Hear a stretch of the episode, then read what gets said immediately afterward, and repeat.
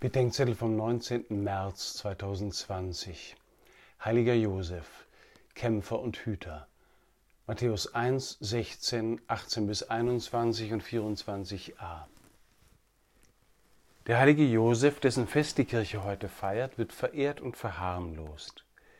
Verehrt, weil er den Raum geschaffen und geschützt hat, in dem Gott durch das Jahr Mariens Mensch werden und als Mensch aufwachsen konnte Verharmlost wird er als schweigsamer älterer Herr, der aus einer ersten Ehe schon Kinder hatte und für den altersbedingt das mit der Keuschheit kein allzu großes Problem gewesen sein dürfte. Davon weiß das Neue Testament nichts. Es sagt uns, dass Josef nach einem inneren Kampf und einer Zusage im Traum Maria geglaubt hat, dass sie durch das Wirken des Heiligen Geistes ein Kind erwartete und sie zu sich nahm.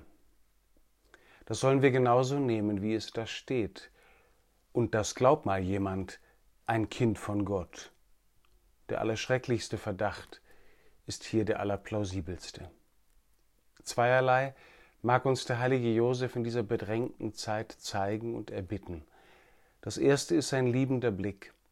Der sagt zu Maria, Gott hat dich schon vor mir geliebt und hat eine Geschichte mit dir, die nicht meine ist und die spielt in einem Raum der Intimität Gottes mit dir, zu dem ich keinen Zutritt habe. Gerade das macht dich zu einer unverfügbaren und unverdienten Gabe für mich und die anderen, derer ich gewürdigt werde und mich ihrer als würdig erweisen will. Das Zweite ist, dass wir zusagen, dass wir einander anvertraut sind.